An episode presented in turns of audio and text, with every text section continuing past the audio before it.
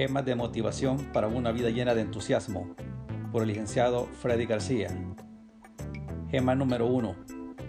¿Por qué contentarnos con vivir a rastras cuando sentimos el anhelo de volar? Helen Keller, autora estadounidense. Reflexión. Nunca antes he estado tan convencido de tanta abundancia que existe en nuestro planeta. Y más allá de las injusticias sociales, todos, sin excepción, merecemos un poco de lo mejor que hay en él. Solo hace falta que tomes la decisión, armes un plan de acción y te pongas a trabajar duro. Pronto verás como todo aquello que anhelas llega a ti como una bendición divina. En este punto debes entender que tales bendiciones no llegarán a ti solo porque las necesitas. Tienes que merecerlas. Son el producto de tu trabajo y esfuerzo, de apoyo y contribución al desarrollo de los demás.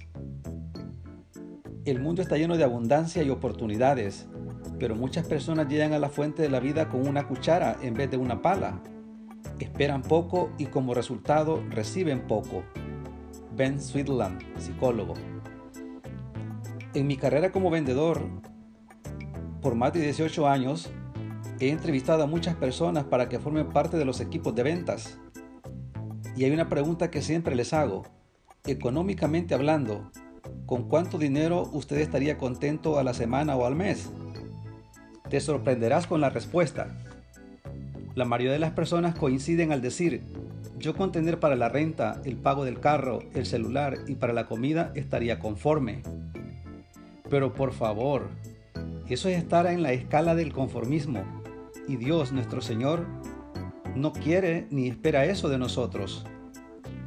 En tercera de Juan 1.2 leemos, Amado, ruego que seas próspero en todo, así como prospera tu alma y que tengas buena salud. Está claro, es evidente que Dios quiere que seamos prósperos económica, física y espiritualmente. El problema de la mayoría de los seres humanos es que lo quieren todo con el mínimo esfuerzo, y eso no funciona así.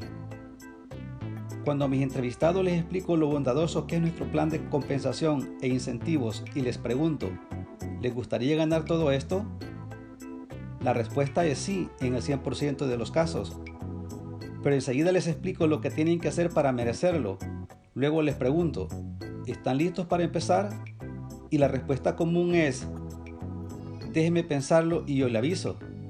¿Y sabes qué? Acertaste. Eso nunca llega. Es una epidemia social. Todos queremos ser ricos y, ¿por qué no, ser famosos pero no todos estamos dispuestos a hacer lo que se tiene que hacer para lograrlo. Y déjame decirte una cosa, no conozco a nadie que haya logrado tener más de lo que necesita con solo pensar que lo necesita.